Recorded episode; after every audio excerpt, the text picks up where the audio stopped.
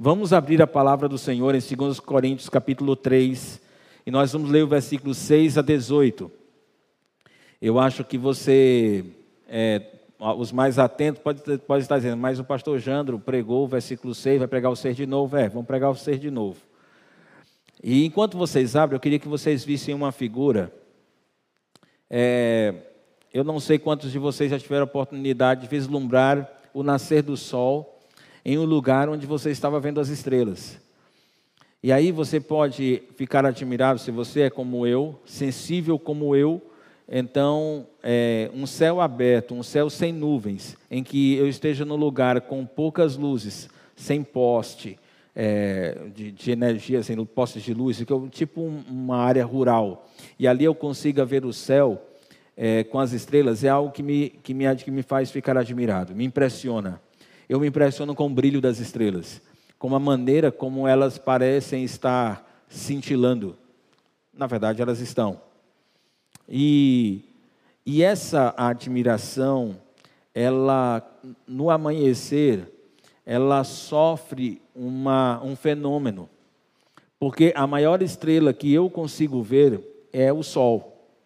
E quando vai amanhecendo, o Sol ele vai, à medida que ele vai aparecendo, o seu brilho se torna mais forte do que o brilho das estrelas.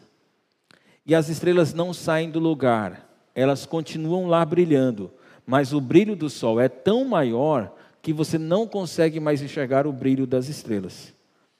Esse é um fenômeno natural que você que você está acostumado a ver e o que eu estou dizendo não é novidade para você, mas ilustra aquilo que nós vamos falar hoje à noite.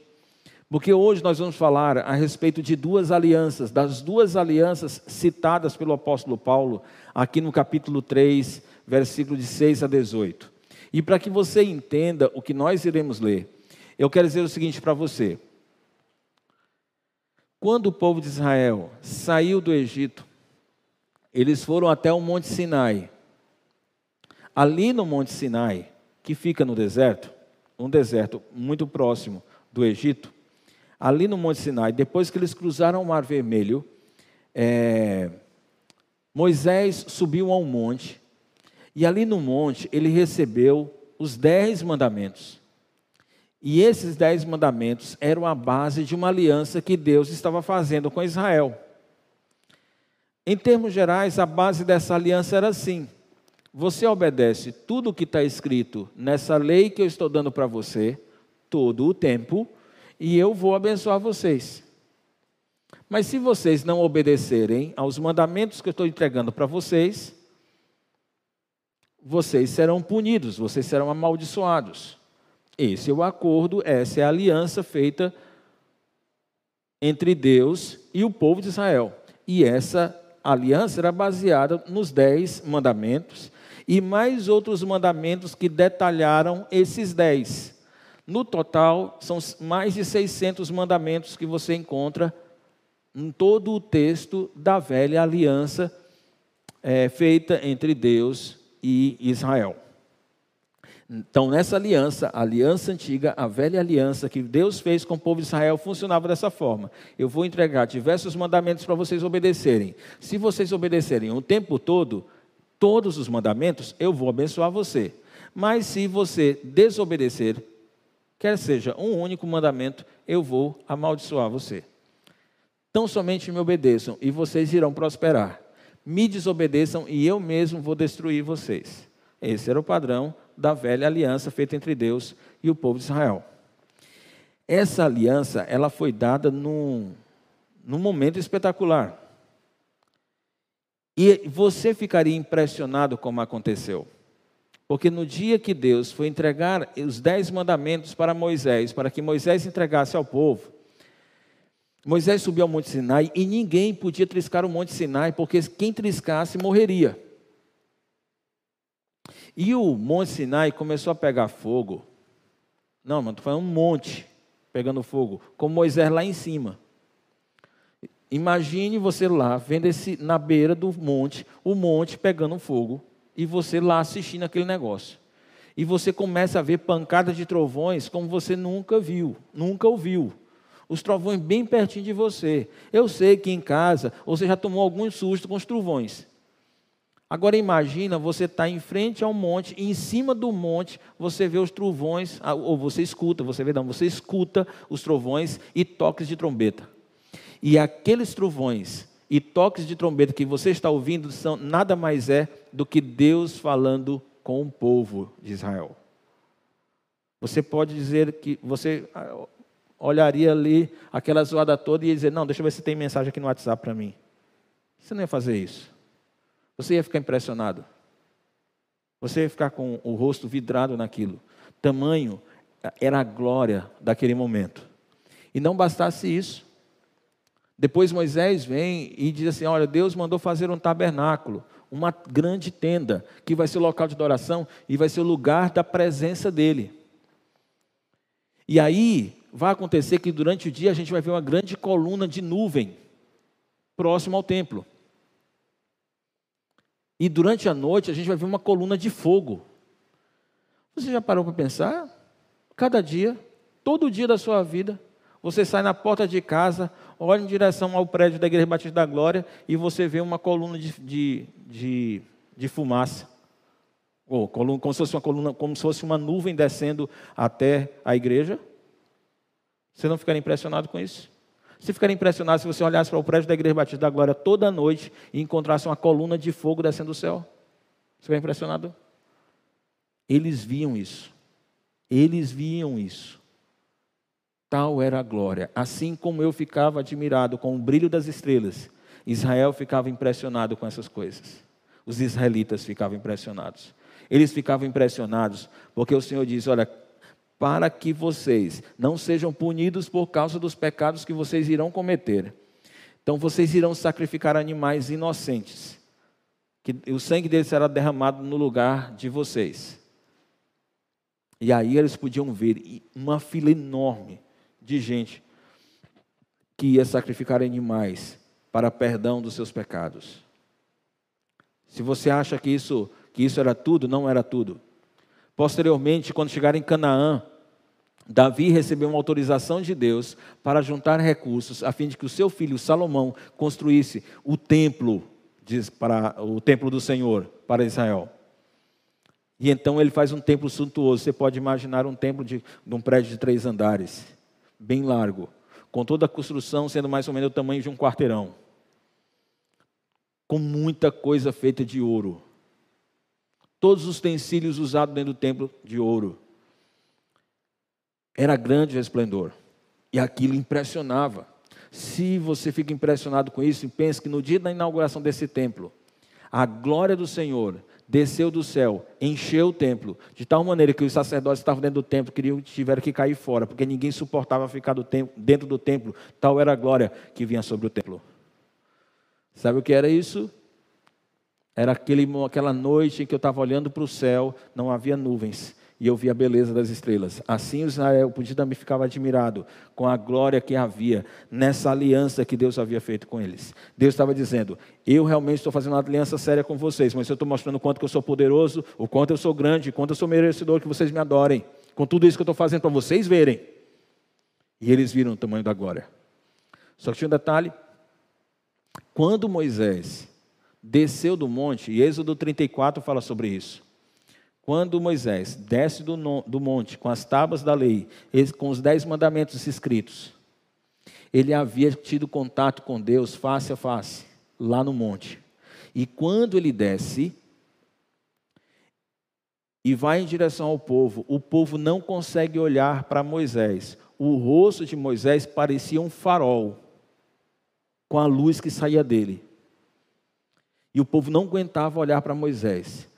Tal era o tamanho do brilho que Moisés precisou colocar um véu sobre o rosto. Tal era a glória, o resplendor, que Moisés precisou colocar um, um, um véu sobre o rosto. Quando eu falo véu, não fique pensando naquele que as noivas usam no casamento, não. Aquele véuzinho não ia dar nada para o tamanho de luz que saía do rosto de Moisés, que cegava. É você imaginar que é, que é como se tivesse uma aquela, aquela luz da solda. Você sabe que quando está soldando ferro, que alguém já disse, não olha para ela, então aquilo é pequenininho. Agora imagine aquilo do tamanho do rosto de Moisés. Ninguém conseguia fitar o rosto de Moisés. Aquele véuzinho não. Era como se fosse uma burca era um tecido grosso que cobria o rosto de Moisés, para que as pessoas pudessem ouvir o que Deus havia dito para Moisés, que era para ser dito ao povo. Sim, queridos, era um negócio impressionante. E quando falamos sobre a glória de Deus, como falamos sobre a glória das coisas, nós estamos falando daquilo que, as, que essas coisas têm que chamam a atenção. É como se você pudesse imaginar que dentro de uma sala de 30 alunos, a professora chamasse o João, um dos alunos, e dissesse: Olha, o João viesse aqui à frente, e eu quero parabenizar o João, porque o João tirou 10 em todas as provas que ele fez esse ano. Ele não errou uma só questão durante todo esse ano. E eu quero que vocês dêem uma salva de palmas para ele. Quando os demais alunos aplaudiram João, eles estavam aplaudindo porque ninguém foi capaz de fazer o que João era capaz de fazer. Porque o que o João fez impressionava os demais. Porque a glória do João em fazer isso impressionava os outros alunos. Agora você precisa entender quando eu falo a glória do Senhor, é tudo aquilo que Deus é que chama a sua atenção, que provoca você, que deixa você atraído.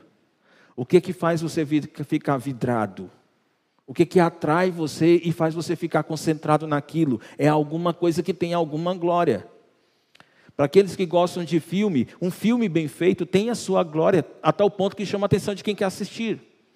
Para quem gosta de comida, uma picanha com aquele filete de gordura dessa grossura, derretendo e pingando assim no chão, misturado com sangue.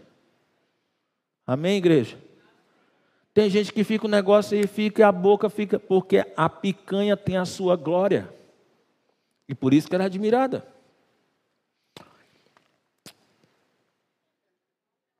Tem a sua glória e precisa ser admirada. E Deus também tem a sua. E não existe nada na face da terra, em todo o universo, que possua algo que chame atenção, que chame mais do que a glória do Senhor. E a glória do Senhor se manifestou para Moisés nessa antiga aliança que ele fez com o povo de Israel lá no Monte Sinai. Com o tempo foi passando, calma que eu vou ler o texto. O tempo foi passando. E essas coisas impressionantes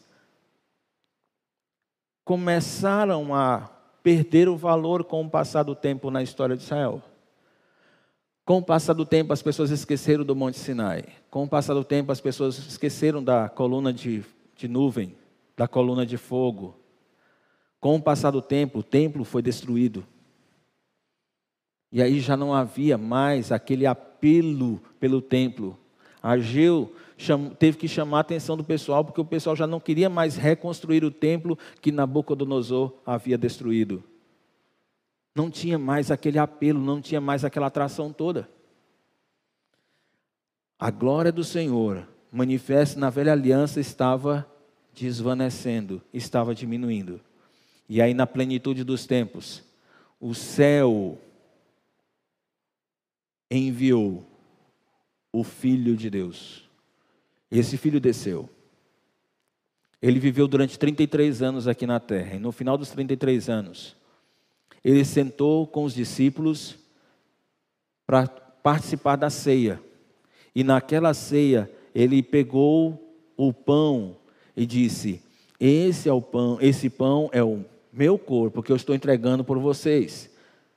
Que eu estou entregando por vocês.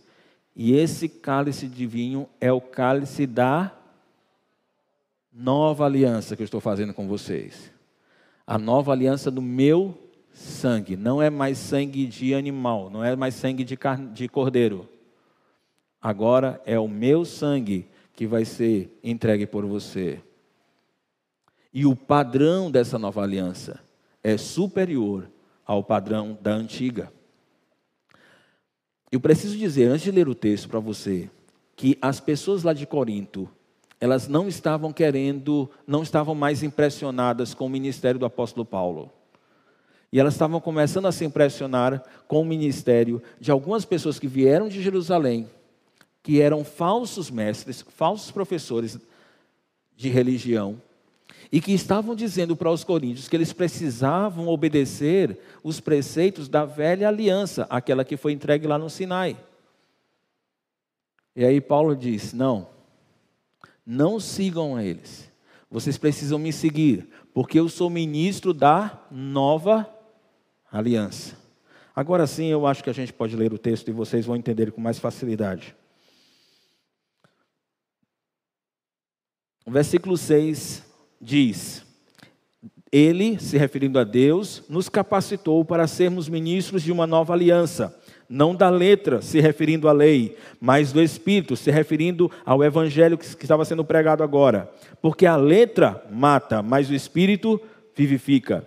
O ministério que trouxe a morte foi gravado com letras em pedras, mas esse ministério veio com tal glória que os israelitas não podiam fixar os olhos na face de Moisés, por causa do resplendor do seu rosto, ainda que desvanecente.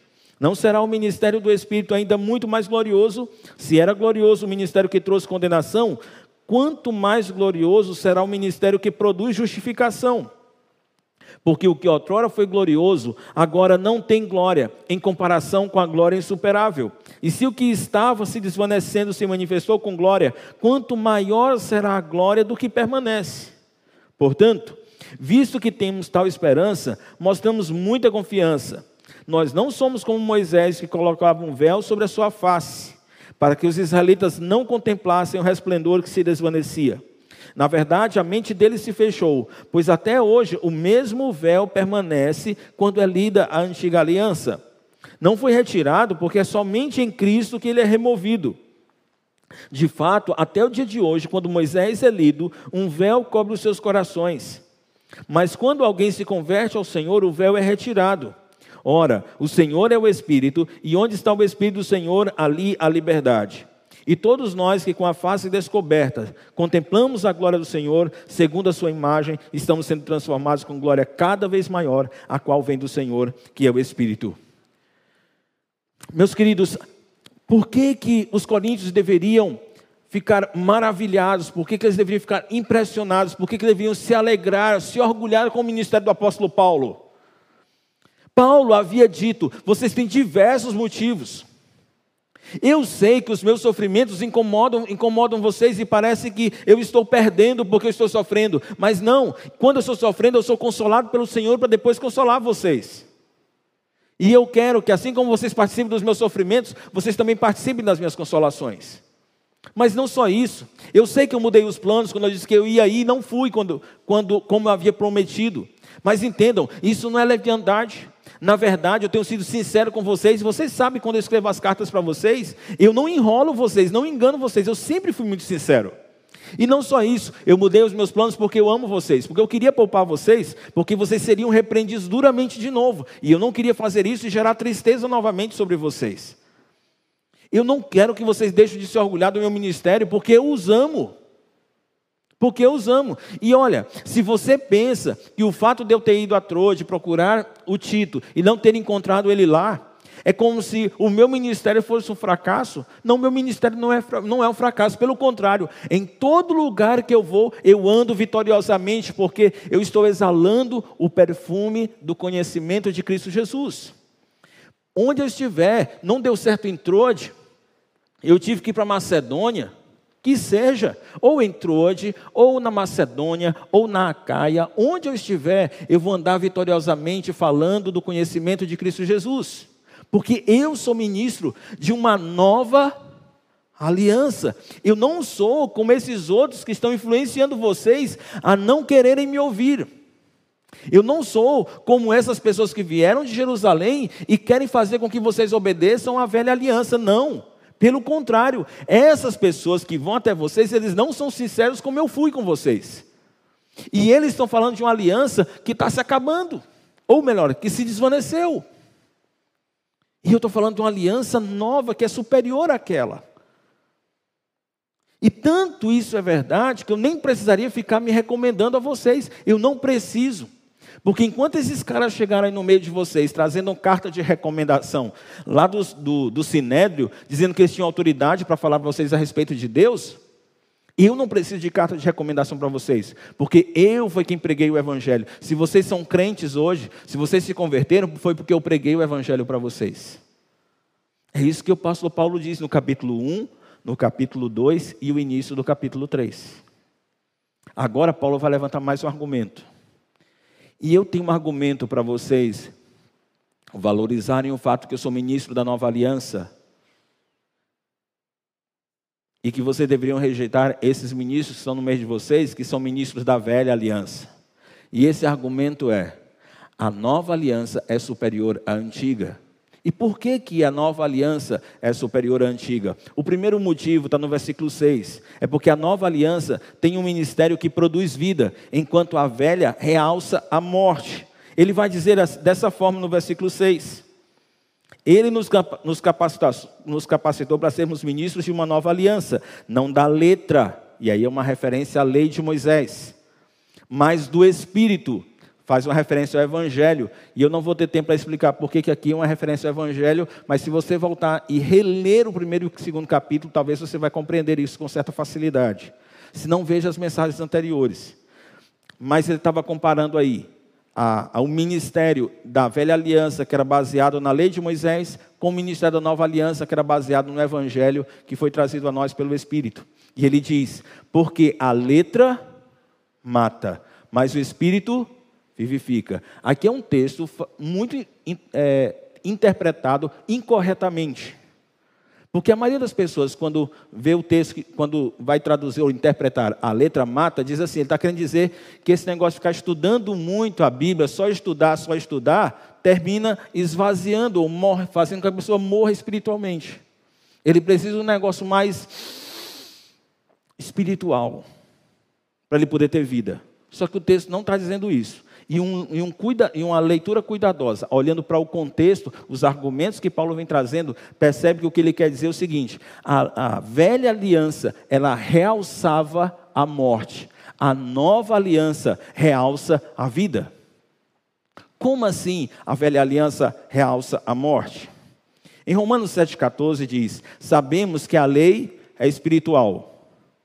Ok? Os mandamentos dados por Deus eram espirituais. Foi Deus que escreveu os dez mandamentos. Aqueles dez mandamentos são espirituais. Quando ele diz, não farás para ti imagem de escultura, isso é espiritual. E qual é o problema então? O problema é que eu sou vendido ao pecado como escravo. Como eu tenho uma natureza pecaminosa que tende a querer desobedecer mandamentos, então, a única coisa que os mandamentos vão dizer para mim é: você é um pecador. Você peca. É impressionante quando você chega para uma criança e diz, e você pega um, um, um pote de bombom, coloca em cima da mesa e diz assim: não coma. E você sai. O que que o coração da criança começa a querer? Desobedecer o mandamento. Como se eu ilustrasse, você nunca viu a grama, mas de repente alguém colocou a placa: não pise na grama. Aí você vai passando e. Eu sei que você não faz isso. Eu acho que é mais complicado quando você vai passando num muro, ou a, através de uma, um portão, e no portão tem um, um, um espaço assim de vidro, e uma placa dizendo assim: não olhe.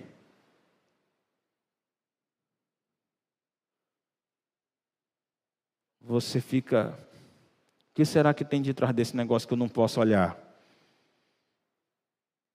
E o desejo é que você é fazer. O problema não é o mandamento. O mandamento protege, o mandamento é santo.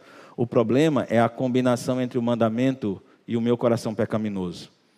Gálatas capítulo 3, ele explica como é que a velha aliança termina matando. Porque ele diz assim: os que são pela prática da lei, aqueles que querem ser aceitos por Deus, praticando a lei, estão debaixo de maldição. E por que, que eles estão debaixo de maldição? Porque o que está escrito é: maldito todo aquele que não persiste em praticar todas as coisas escritas no livro da lei. Essa é a base da velha aliança. Duas coisas aí complicadas. Você tem que obedecer todas as coisas escritas, você não pode falhar em nenhuma. Segunda coisa complicada é que tem que persistir. Não pode errar de jeito nenhum. Esse é o padrão da velha aliança. Então, cada vez que um israelita amanhecia e vivia o seu dia, ele escutava a lei dizendo: Você pecou. Tem alguma coisa que você fez foi pecado. E, a, e, a, e, e, o contrato, a aliança que, que eu fiz com vocês é: se vocês me desobedecessem, eu derramaria maldição sobre vocês. Mas se vocês me obedecessem, eu abençoaria vocês. E cada vez que vocês nascem, perdão, cada vez que vocês acordam, o que vocês percebem é que vocês não conseguiram obedecer à lei ontem, e portanto vocês são dignos de maldição. E agora vocês acordam mais uma vez, e de novo você vai perceber, e a sua expectativa é que você vai desobedecer de novo à lei, e de novo você vai ouvir que é maldito, e que você vai ser morto. A letra, a lei mata. E Paulo está dizendo: vocês vão querer se envolver com esses mestres da lei, que estão vindo aqui querer obrigar vocês a ter que obedecer de novo a Moisés, para fazer uma coisa que vocês nunca conseguiram. Vocês acham que essa velha aliança vai conseguir ajudar vocês? Vocês acham que é pela obediência a essa lei que os nossos irmãos israelitas foram salvos no passado? Nenhum deles foram salvos por causa da obediência à lei.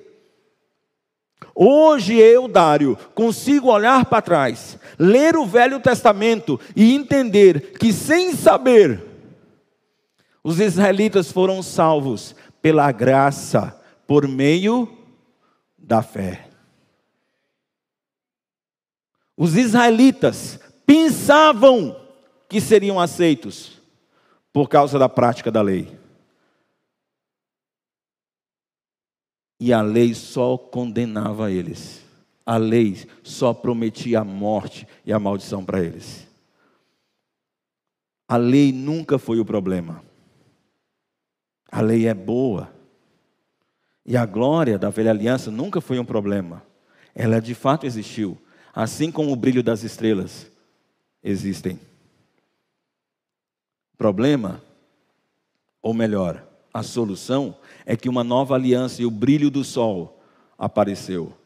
E quando Cristo apareceu, ele tornou claro na nova aliança que a velha havia se tornado desnecessária, porque a nova substituía a velha. Os mandamentos são irrelevantes. Eu posso matar agora que a velha, que a antiga lei foi desfeita, ou melhor, a antiga aliança se tornou desnecessária. Será que eu posso agora cometer adultério, como a lei dizia que não era para cometer? Será que agora eu posso mentir, como a lei dizia que eu não poderia? Não. As estrelas não têm brilho hoje durante o dia por causa do sol, mas elas estão lá. Você só não consegue ver o seu brilho, mas elas estão lá. Os mandamentos são para ser obedecidos. A questão é que nós não somos mais carentes ou não precisamos ficar olhando apenas para o mandamento. Existe algo novo que foi acrescentado e o ministério do apóstolo Paulo trazia essa novidade, e essa novidade era: eu quero produzir vida na vida de vocês através do Espírito de Deus. E o que nós percebemos é que nesse ministério do Espírito, ele pega, pega pessoas que são incapazes de obedecer o Senhor incapazes de obedecer o Senhor, pessoas que estão mortas espiritualmente. Efésios capítulo 2 diz no versículo 1 até o 11 que nós estávamos mortos em nossos delitos e pecados. Nós estávamos mortos, não tínhamos capacidade, um morto não pode fazer nada. Portanto, nós não tínhamos condições de obedecer a Deus. Os israelitas não tinham condições de obedecer a Deus. Eles viam uma lei e a lei mostrava que eles eram incapazes de obedecer a Deus porque estavam mortos em, seu em seus delitos e pecados, estavam espiritualmente mortos. Mas então, Cristo veio, morreu na cruz. E ao morrer na cruz, uma nova aliança é feita, e nessa nova aliança, Cristo nos deu vida, perdão, Deus nos deu vida juntamente com Cristo. E se você olhar para Efésios capítulo 2, versículo 11, diz que Ele vai gerar em nós pessoas capazes de praticar as obras que Ele preparou antes da fundação do mundo para que nós andássemos nela. Agora é uma transformação diferente. A gente não vai obedecer simplesmente porque tem uma lista de mandamentos que eu sei que estão pregados lá e que se eu não obedecer, Deus não me aceita. Não é assim que funciona. A maneira como vai funcionar agora é: você olha para os mandamentos, você entende qual é a vontade de Deus, mas tem um negócio a mais. Você nasceu de novo, um espírito, o espírito gerou uma nova pessoa dentro de você, gerou vida em você, com isso a capacidade de conseguir obedecer os mandamentos do Senhor. É por causa da vida de Deus. Por isso, se ninguém chegar um momento de dizer assim, eu entrego a minha vida ao Senhor, e Deus para colocar lá o Espírito dentro dele, e para produzir vida, para que essa pessoa ressuscite dos mortos, ela não vai obedecer ao Senhor. Mas Paulo está dizendo: o meu ministério é diferente. Eu estou pregando uma coisa que gera vida, que ressuscita você. Você que estava morto em seu pecado ressuscita você, dá vida para você, te dá condições de conseguir obedecer. Por isso eu dizer, eu não consigo, eu não consigo, quando aparece uma mulher bonita na minha frente, eu fico com a vontade doida, eu tenho que dar um jeito para resolver aquilo ali. E eu dou meu jeito. Porque eu não consigo. Mentira do cão. Quem não consegue é o incrédulo. Mas Deus te deu vida juntamente com Cristo. E no versículo 11 diz que é para você praticar as obras que Ele preparou para você praticar antes da fundação do mundo. A lei é boa, querido. O problema é a mistura, é quando você faz mistura dela com o pecado. Por isso, Paulo diz: o meu ministério é melhor do que o deles. E eu não tenho nenhuma dificuldade para dizer isso. E o ministério da nova aliança é melhor do que o deles, porque tem uma ação direta do Espírito de Deus. O ministério que trouxe a morte, diz o versículo 7, foi gravado com letras em pedra. Mas esse ministério, o ministério antigo da velha aliança veio com tal glória que os israelitas não conseguiam fixar. Paulo está dizendo, tinha uma glória, a velha aliança tinha sim uma glória. Tanto é que os israelitas não conseguiam fixar os olhos na face de Moisés porque estava brilhando. Só que Paulo dá uma dica que ele vai explicar depois. Brilhava, ainda que desvanecente. A palavra desvanecente é a ideia de alguma coisa que está brilhando, mas esse brilho está diminuindo. Essa glória está diminuindo. Ainda assim, essa glória que estava diminuindo não conseguia ser vista pelos israelitas que precisavam colocar, que Moisés precisava colocar um véu no rosto. Aí Paulo diz assim: ó, oh, presta atenção. Tudo bem que alguém se impressione com a velha aliança. E é verdade, tinha a sua glória. Mas se, tinha, se essa velha aliança tinha sua glória, imagine a glória do ministério do próprio Espírito de Deus. Se o ministério da lei tinha sua glória, imagine a glória do Evangelho trazido por Jesus através do Espírito de Deus. Essa glória é maior, porque é o próprio Espírito de Deus. Sabe por que, que você pode, porque você vai querer ler a palavra de Deus? Porque você deseja ler a palavra de Deus, ou porque você fica constrangido e se sente mal quando você não lê. Porque agora, nessa nova aliança, o ministério que é feito é feito pelo Espírito de Deus, o Espírito de Deus fica provocando você. E você se sente mal com o pecado. Você se sente mal quando você não lê a palavra do Senhor. Você sente como se a vida tivesse fraquejando em você porque você não está lendo, porque você não está orando. E o contrário é verdade. Quando você passa a meditar nas Escrituras Sagradas diariamente, a orar diariamente, você começa a ver a vida do Senhor enchendo você, porque o próprio Espírito de Deus começa a agir você. E a espada do Espírito é a palavra de Deus. E quando você começa a ter contato com a palavra, com o espírito reverente, eu não estou imaginando que você está só lendo blá blá blá blá blá. Não, eu estou entendendo que você está olhando para isso aqui e você, você, acha que é a coisa mais preciosa da sua vida. Você começa a ler isso aqui. O Senhor diz: O que? Esse coração está palpitando pela minha palavra? O Espírito de Deus, pois eu vou usar a palavra para mudar você, para transformar você. E aí o próprio Espírito de Deus. Gente, você entende o que é isso? O próprio Espírito de Deus começa a agir em você. Eu não estou falando do Espírito da macumba que o Ideus falou agora há pouco, não. Que fez o cabo morrer. Estou falando do Espírito do Deus eterno. Você tem um privilégio de ser tocado, transformado pelo próprio Espírito de Deus. Me diz, se dizer para alguém, você precisa obedecer 618 mandamentos, impressiona. Tanto quanto impressiona dizer, você pode ter a oportunidade do Espírito do próprio Deus entrar na sua vida e transformar você numa outra pessoa. O minha pregação, o meu ministério diz isso, porque é o ministério da nova aliança. Tem um terceiro motivo porque Paulo diz que, o ministério dele é maior. Ele, ele mostra que esse, essa nova aliança traz a possibilidade de você ser declarado justo. Enfim, declarado justo. Nenhuma, nenhuma da, nenhum daqueles que, que, que tentavam obedecer à lei para serem declarados justos conseguiram. Nenhum deles conseguiu obedecer toda a lei o tempo todo.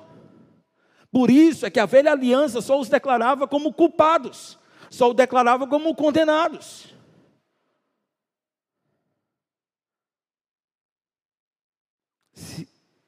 Romanos 3, 20 diz que ninguém é capaz de ser declarado justo baseado na obediência à lei. É impossível. Pelo contrário, a lei só nos torna conscientes que somos pecadores. E aí a grande diferença do ministério da velha aliança para o ministério da nova, porque a velha aliança encontra um pecador e diz para ele: você é culpado e você precisa morrer. Aí vem Cristo na nova aliança e diz assim: você é um pecador, mas eu vou conduzir você ao arrependimento. Vou mostrar a você a minha graça e vou declarar que você é justo.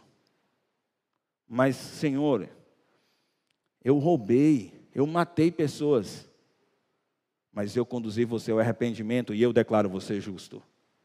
Mas, Senhor, eu fiz tanta perversão imoral, mas eu conduzi você ao arrependimento, o que a lei não é capaz de fazer. Eu conduzi você ao arrependimento e eu declaro hoje que você é justo.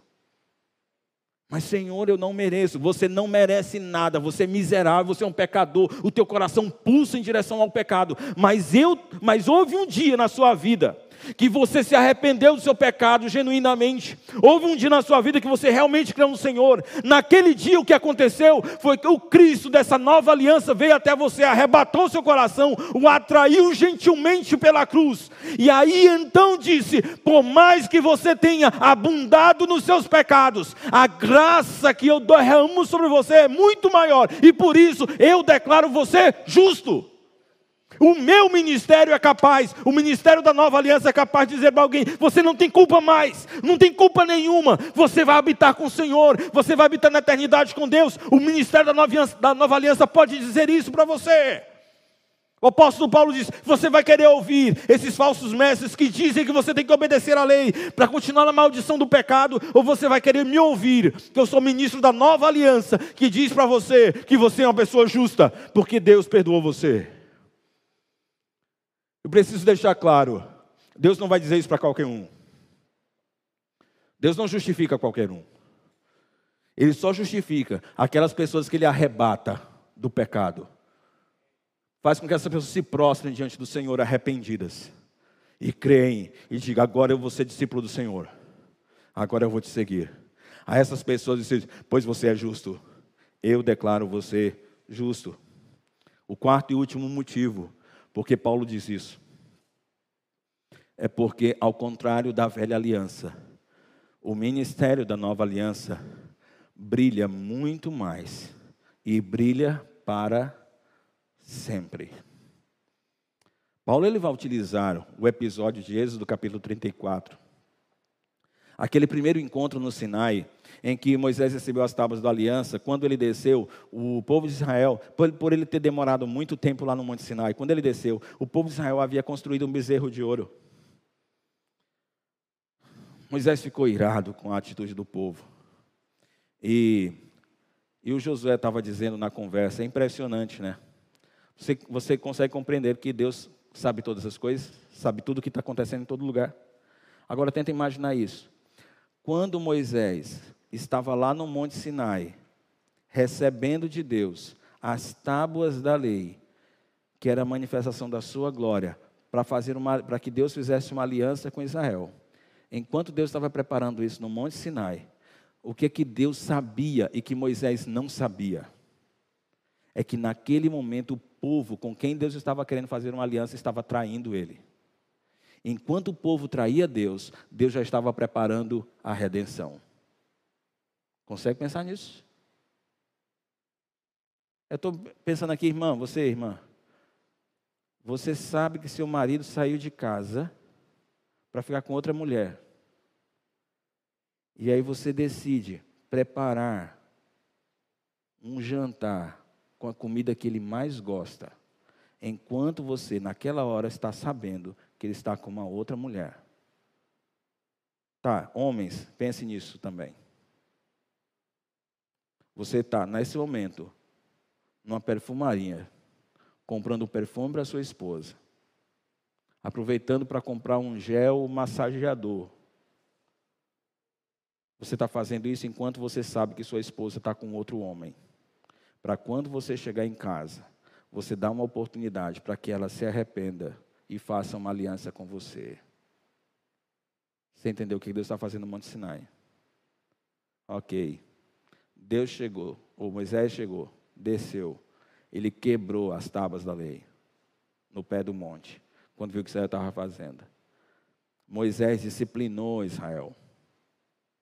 Quando ele terminou todo aquele momento de fúria, Deus diz: agora você volta, agora você mesmo vai construir as tábuas da lei, e eu vou escrever nas tábuas que você vai fazer. E aí vem o Êxodo 34, que é quando Deus novamente faz o processo. Moisés desce, e quando Moisés desce, o olho dele está brilhando e o povo não consegue enxergar. Mas aí diz o apóstolo Paulo: Pois o que outrora foi glorioso, agora não tem mais essa glória, comparado com essa glória nova.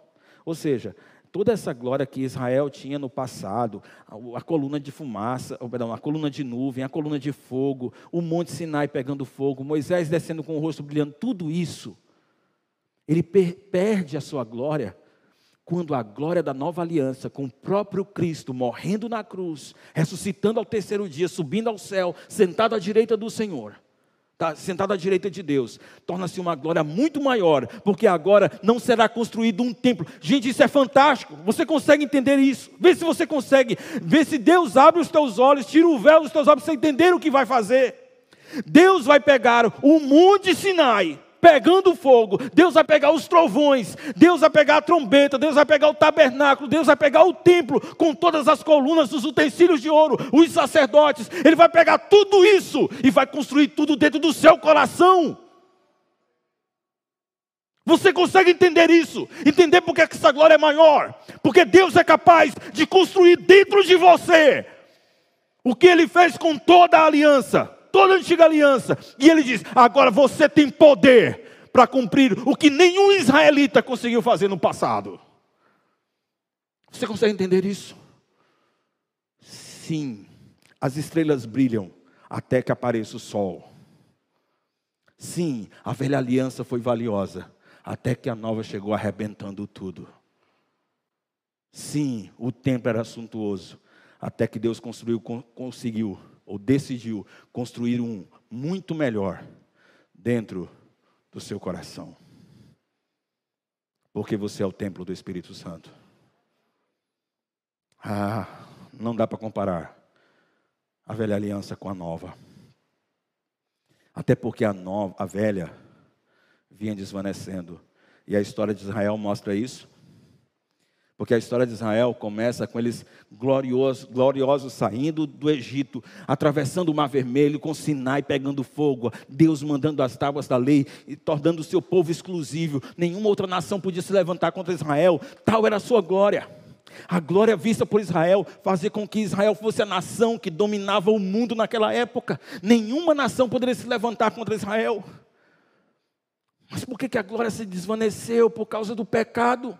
Porque Deus diz: quando chegar na Palestina, vocês vão acabar com todas as nações que estão lá. E ao invés de obedecer ao Senhor, Israel permitiu fazer acordos com nações daquele lugar. E aí começou a manchar a glória. E aí começou o espelho ficar sujo e já não resplandecia a glória do Senhor. E não só quando isso não bastasse, Deus diz: ó, toma cuidado, porque quando vocês entrar na Palestina, vocês vão querer me esquecer. E de fato, quando a gente chega no livro de Juízes, diz que a geração que veio depois daquela do deserto se esqueceu do Senhor e cada um fazia o que bem queria.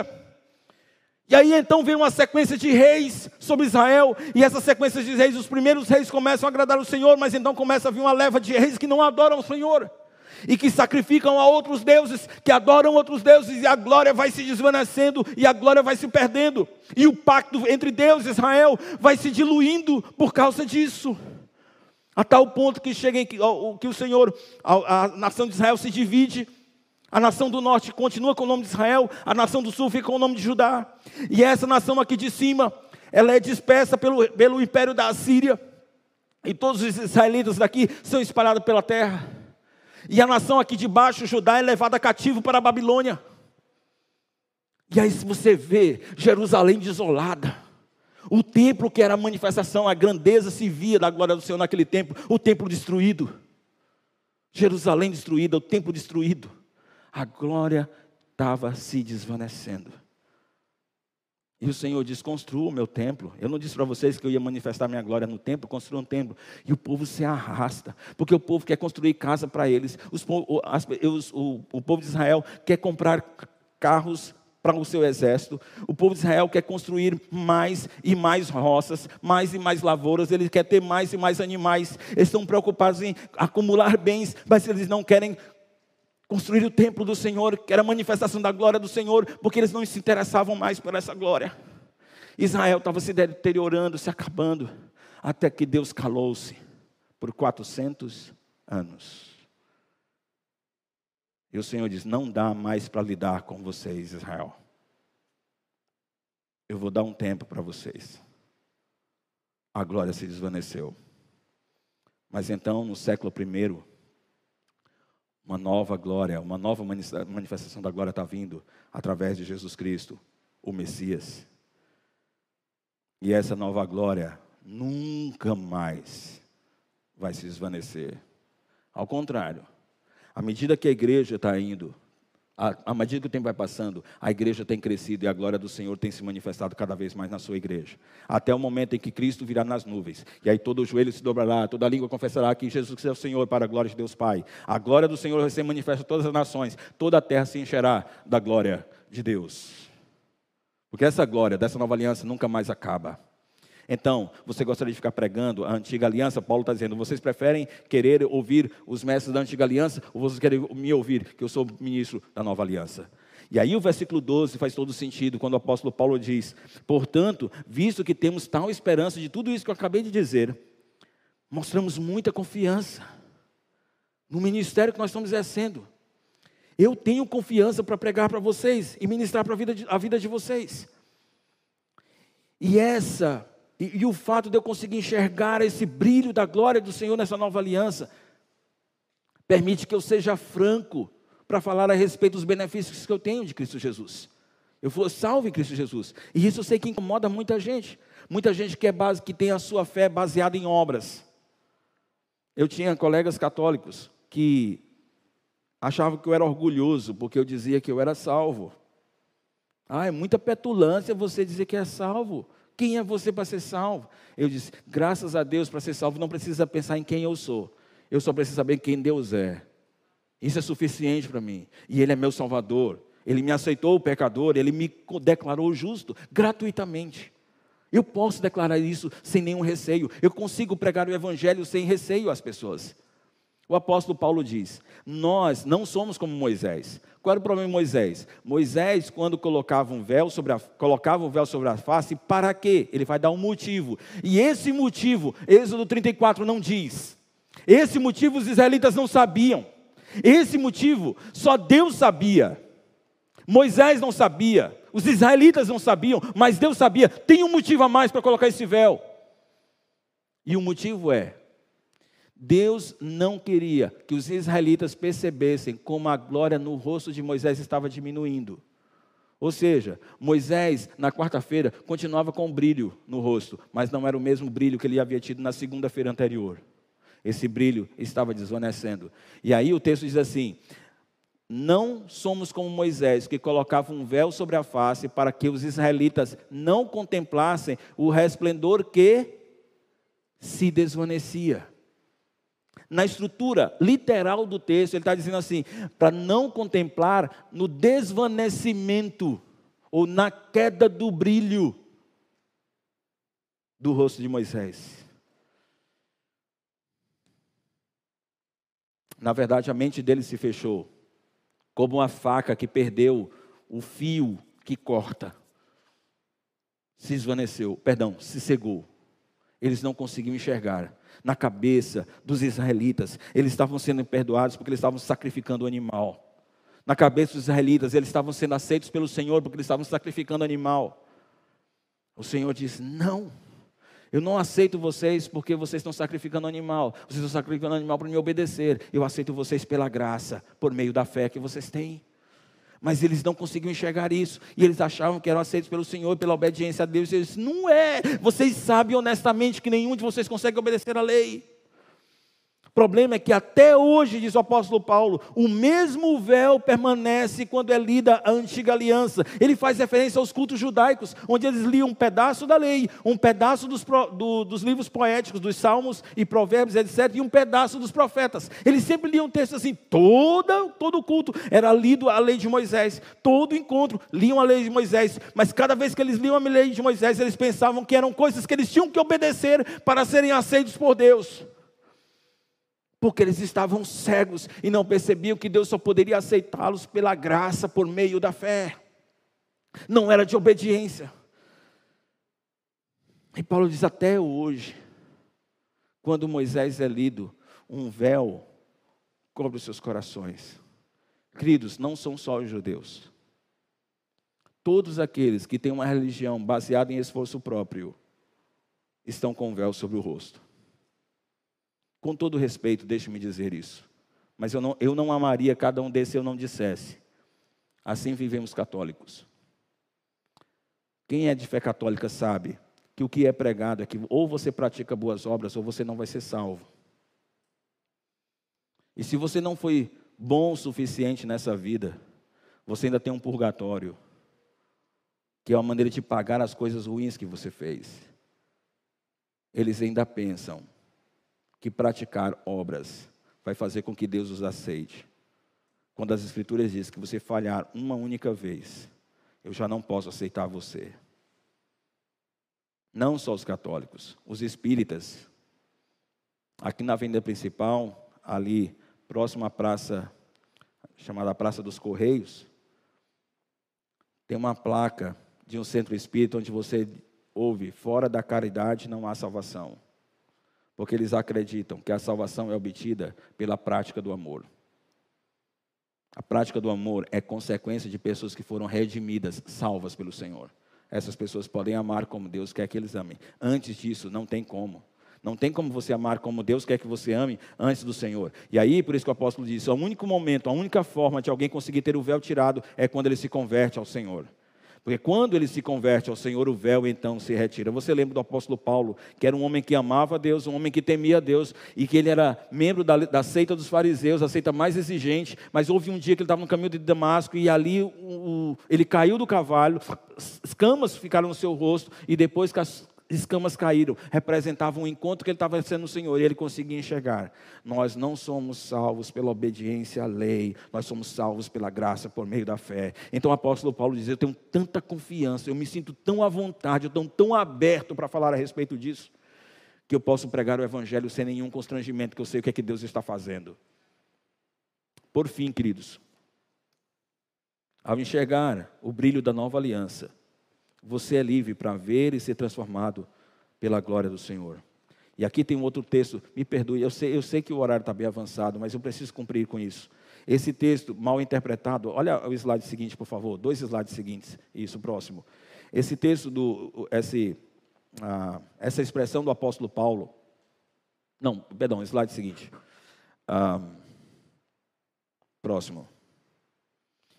Ora, o Senhor é o Espírito e onde há o Espírito do Senhor, ali há liberdade. Eu vi recentemente um, um, um pastor, é, colega nosso, é, dizendo, perdão, não era um pastor, era um ministro de louvor, e ele disse o seguinte: se você quiser, durante o louvor, se você quiser, você se você quiser saltar, você pode saltar. Se você quiser gritar, você pode gritar. Se você quiser correr no meio da igreja, pode correr. Porque onde está o Espírito de Deus, aí há liberdade. Mas você percebe que, do jeito que a gente está lendo, não tem a ver com isso, não tem a ver com o culto. Quando ele está dizendo que o Senhor, onde está o Espírito do Senhor, aí a liberdade, logo em seguida ele diz assim: e todos nós com a face descoberta contemplamos a glória do Senhor. O que é que os israelitas não conseguiam fazer? Eles não conseguiam contemplar a face do Senhor, porque tinha um véu na sua cara. Eles estavam presos à visão da velha aliança. Mas é quando alguém se converte, o véu é retirado. Quando alguém se converte e se converte a Cristo, o Senhor vem a ele através do Espírito Santo. E aí, quando o Espírito chega, eles são livres do véu. É isso que o texto está dizendo. Eles são livres no, do véu. E aí tem um conectivo I no, no versículo 18. E todos nós, ou seja, por consequência, todos nós, não só Moisés vai subir no Monte Sinai para ver a glória do Senhor, mas todos nós que fomos salvos, convertidos por Cristo Jesus, podemos entrar na presença do Senhor e ver a sua glória.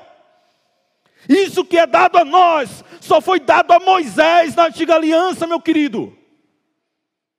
Os israelitas não podiam contemplar a glória do Senhor, mas o Senhor diz: quando alguém entrega a sua vida a Cristo Jesus, quando ele é salvo, quando ele é convertido, o véu é tirado e ele pode, assim como Moisés, ver a glória do Senhor. E aí a gente precisa entender como é que ocorre mudança na vida das pessoas. A mudança na vida das pessoas não ocorre só quando ele entende que não pode mentir, aí ele para de mentir e começa a falar a verdade. Essa é só uma parte da história, que é verdadeira. Essa parte é verdadeira. Essa parte que diz, quando você ouvir um mandamento, quando você ouvir um princípio que diz, não faça isso, então você não faz aquilo, muda a sua forma de pensar e começa a fazer assim. Mas tem uma parte que é mais profunda. E essa parte que é mais profunda é: você precisa ir à presença de Deus para contemplar a glória do Senhor, para, segundo a sua imagem, ser transformado de glória em glória, na imagem de Cristo Jesus. A transformação que Deus quer fazer com você é semelhante a um vulcão dentro do seu coração, que vai expurgando a larva do pecado e vai tornando você santo. Não são só coisas que você diz, é isso que eu vou fazer. Pronto, eu sou santo, eu não fazia isso, agora eu vou fazer. Ou então eu fazia isso que era pecado, agora não faço mais, vou fazer aquilo que é certo. Cara, você não vai conseguir assim. Ou você vai para a presença do Senhor para contemplar a sua glória, ou você não vai fazer nada disso. Deixe-me perguntar para você.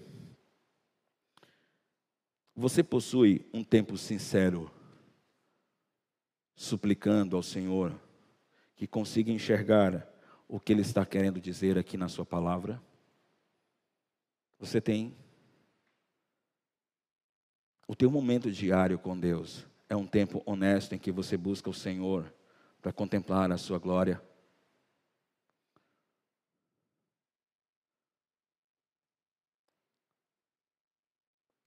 Você tem conseguido compreender claramente aquilo que é ensinado na palavra do Senhor? Será que as suas experiências passadas no catolicismo, no espiritismo, em alguma seita é, esotérica, têm influenciado tanto você que tem sido como se fosse um véu no seu rosto? E você está tão preso às práticas antigas que tudo que você lê na Bíblia hoje, você tenta aplicar aquilo que você vivia no passado, ao invés de querer que Deus transforme você para viver uma aliança que é resultado de um mover de Deus dentro de você para obedecê-lo. Entenda bem, eu não estou falando de um poder, de uma transformação que vem de dentro, que faz você fazer coisas sobrenaturais, levitar, ou então cuspir fogo, ou sair correndo dentro da igreja, ó, pular, sair correndo dentro da igreja, cair no chão, até o incrédulo sabe fazer isso aí. Agora, uma transformação genuína que vem por alguém que consegue contemplar a grandeza do Senhor, fica tão impressionado com a grandeza do Senhor, que diz assim: Eu não suporto mais continuar percando. Eu não suporto mais ficar em casa quando eu sei que existem pessoas perdidas precisando ouvir o Evangelho. Eu não aguento mais ficar nesse mesmismo sabendo que tem pessoas precisando ser discipuladas. Eu não suporto mais me apaixonar pelo meu trabalho, me apaixonar pela televisão, me apaixonar pela internet, quando existem pessoas que estão precisando ouvir o Evangelho, quando existe um tempo de consagração que Deus está esperando que eu tenha, quando existem pessoas precisando ser ensinadas como crescer na fé, quando existem pessoas precisando ser cuidadas. Eu não suporto mais, eu não quero ficar assim, porque existe um negócio dentro de mim que está me empurrando em direção a isso. O Espírito de Deus, eu estou conseguindo enxergá-lo, eu estou conseguindo contemplá-lo, e eu não suporto ficar assim, a não ser que aconteça uma grande mudança no meu coração para eu conseguir cumprir aquilo que Deus me chamou para fazer. Eu não quero me aquietar, enquanto que os meus nervos não fiquem fervilhando em busca de fazer cumprir aquilo que Deus me mandou fazer. Porque se a minha religião for qualquer coisa que não seja isso, é religião de velha aliança, é inútil, a glória está desvanecendo. Mas existe uma glória que está crescendo. Existem muitas pessoas que estão indo ao altar de Deus. Dizer, Senhor, abre os meus olhos para que eu contemple as maravilhas da tua palavra. Abre os meus olhos para que eu contemple o Senhor. Me ajuda a perceber aquilo que esse povo diz, que tem percebido em ti, que faz com que eles desejem o Senhor mais do que desejam qualquer outra coisa. Faz-me entender o que faz com que esse pessoal vá para Capitão de Campos passar um dia lá no interior. Eu quero desejar as coisas que esse povo deseja. Eu quero desejar o que esses irmãos que estão liderando células desejam, que faz com que a agenda deles mude. E o tempo que era para ficar jogando futebol, para ficar na televisão, para ficar na internet, eles estão indo para a casa dos irmãos, para amar os irmãos, para abençoar a vida desses irmãos. O que, que eles têm, Senhor? O que, que eles estão enxergando que eu não consigo enxergar? Esse pessoal que diz que fica orando esse pessoal que diz que aquece no coração, acorda às cinco e meia da manhã para orar, porque não consegue suportar ficar na cama. O que é que eles viram que eu não estou vendo? Esse pessoal que recebe um chamado de Deus, larga tudo para ser missionário. O que é que eles estão vendo que eu não estou vendo, pai? Eu estou preocupado porque eu estou, posso estar preso a um tipo de velha aliança que não serve mais para nada. Mas eu quero essa nova aliança. Eu quero enxergar essa glória da nova aliança. Então, queridos, o que eu disse para os irmãos até aqui foi um resumo daquilo que eu falei. O que torna o nosso ministério mais admirável é porque a nova aliança, ela produz vida, quando a velha realçava a morte. É que a nova aliança traz a nós uma ação poderosa, direta do Espírito Santo de Deus em nossas vidas. É porque essa nova aliança é um ministério que promove a justificação e não condenação. É porque essa nova aliança, ela vai brilhar para sempre. E empolgado com isso, é que eu posso ser honesto e dizer para você compartilhar o evangelho que eu vivo e dizer para essas pessoas o que eu tenho experimentado. É porque eu consigo enxergar o brilho dessa nova aliança, que eu sou livre para ver e ser transformado pela glória do Senhor. Ó oh Deus, eu peço ao Senhor que em nome de Jesus essa palavra guarde, pregue no coração desses irmãos e eles possam te obedecer. Ajuda, Senhor, abre seus olhos para eles contemplem o Senhor, em nome de Jesus, amém. Que Deus abençoe, meus queridos. Que Deus abençoe profundamente. Se você quer conhecer a Cristo Jesus, procure a pessoa que te chamou para vir para o culto. Eu também vou estar à sua disposição. Se você veio de uma outra igreja e quer conhecer nossa igreja, quer saber mais sobre nossa igreja, também eu vou estar aqui, vou dar um tempo, vou esperar por você se você quiser conversar comigo. Deus abençoe cada um, estão despedidos, queridos.